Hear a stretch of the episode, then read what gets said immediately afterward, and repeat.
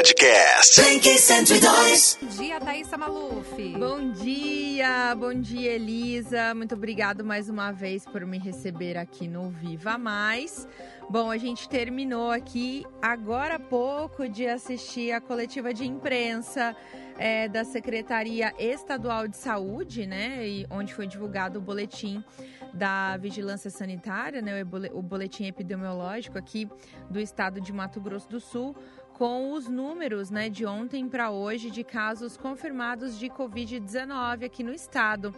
É, Elisa, agora em Mato Grosso do Sul são 6.913 casos confirmados da doença um acréscimo aí expressivo de mais 390 casos confirmados nas últimas 24 horas.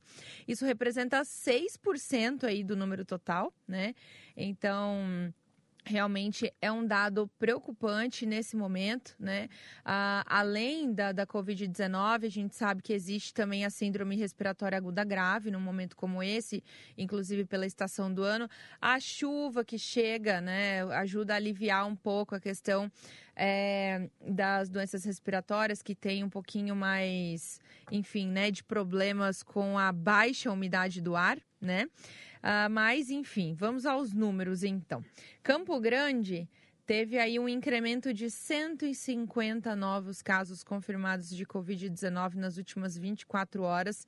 Em Dourados, mais 88. Em Rio Brilhante, mais 30. É, em Corumbá, mais 29 casos confirmados. Em Ladário, mais 11. Depois, outras cidades do estado figuram aí com menos de 10 casos até, até serem retirados também casos de falsos positivos, como em Guia da Laguna foram contabilizados e atualizados menos seis casos, Eldorado, Eldorado menos um e Coxim também menos um caso confirmado de Covid-19. Elisa, infelizmente a gente chega aqui em Mato Grosso do Sul a 65 óbitos, né? Então, de ontem para hoje aí houve realmente esse número aí, esse incremento no número de óbitos, o que é muito triste porque realmente são vidas perdidas, né? E fica aqui também todo o nosso sentimento para os familiares que acabaram perdendo alguém pela Covid-19. Bom, gente, os casos confirmados aqui no estado, que nem eu falei, são 6.913. Em isolamento domiciliar encontram-se agora 3.216 pessoas, recuperados 3.468, número de óbitos 65, né? Que nem eu acabei de falar aqui. São 164 pessoas internadas no momento. É, mais duas de outros estados, 79 estão em leitos, em leitos clínicos e 87 encontram-se em leitos de UTI nesse momento. Uh, são pessoas que desenvolveram aí uh, a situação mais grave né, da, da Covid-19 realmente é um número que inspira muitos cuidados, até por conta da nossa taxa de ocupação dos leitos de UTI, que já somam aí mais de 60% só em Campo Grande, né, do total global dos leitos ofertados pelo SUS. Uh, Corumbá é a situação também que tem é, poucos leitos, né? São 20 leitos apenas em Corumbá. E também a ocupação global chega a 60%. Bom, Elisa, a gente tem aqui uh, alguns números uh, do governo federal, tá? Uh, o Brasil registrou aí mais 1.141 novas mortes eh, por Covid-19 nas últimas 24 horas. 39.483 novas infecções pelo coronavírus. Com isso, o Brasil chega aí num total de 54.971 óbitos. São mais de 1.228.114 é, pessoas infectadas pelo novo coronavírus.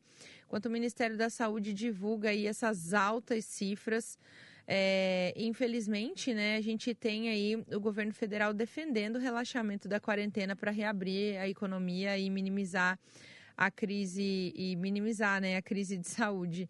Segundo o Ministério da Saúde, 499.414 pessoas estão hospitalizadas pela Covid-19 e mais 673.729 pessoas já contraíram o vírus e se recuperaram. Tá? Esses são os números do Ministério da Saúde divulgados no dia de ontem, né? O balanço sempre tem saído aí com os horários um pouco alternados, então a gente também tem aí essa, essa situação desses números. Bom, Elisa, por enquanto, Mato Grosso do Sul, Campo Grande, Brasil, é, é isso, né? Enquanto isso, temos aí alguns estudos de anti, antivirais de hepatite sendo feitos pela Fiocruz, que tem bons resultados contra a Covid-19. Então, enfim, várias pessoas tentando correr contra o tempo para encontrar uma cura realmente para o Covid-19 talvez não num novo normal, né? Mas tentar aí restabelecer pelo menos algumas relações, pelo menos a gente tentar aí levar uma vida é, um pouco mais saudável, digamos assim, né? Ele ficar com um pouco menos de medo, né? Em relação a esse vírus aí que, enfim, já tomou conta do planeta. A gente espera que isso passe rápido e passe logo, né? Além disso, também já temos aí a informação também de que a nuvem de gafanhotos que se aproxima também da, das, das plantações brasileiras, né? É, então existem aí algumas, algumas situações ainda que permeiam toda essa situação aí da pandemia. Teve um terremoto no México também recentemente de 7,4 é, pontos na escala Richter. Agora os Estados Unidos anunciam aí um possível tsunami em Honduras, é, litoral do México e algumas outras cidades é, na ilha de Honduras também. Né? Então, realmente estamos acompanhando, porque inspira, são situações de catástrofes naturais, né, que realmente merecem aí a nossa atenção. Estamos acompanhando e vamos tentar aí o máximo possível trazer para vocês todas essas informações com bastante credibilidade. Por enquanto, é isso, Elisa. Por enquanto. Muito obrigada. Ah, e tem também a nuvem de poeira, né? Que está é, atravessando. Godzilla. Isso, a Godzilla, a nuvem que está atravessando o Oceano Atlântico. Sabe o que, que, me faz lembrar? Ah. Aquele filme A Quinta Onda. Já assistiu? Aham, uhum, já assisti. Gente. Realmente, Elisa. Mas assim, né?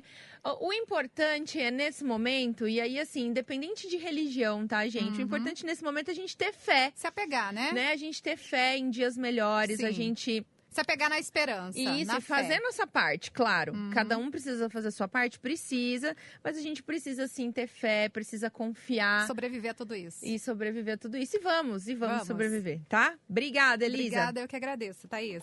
Podcast. Blink 102.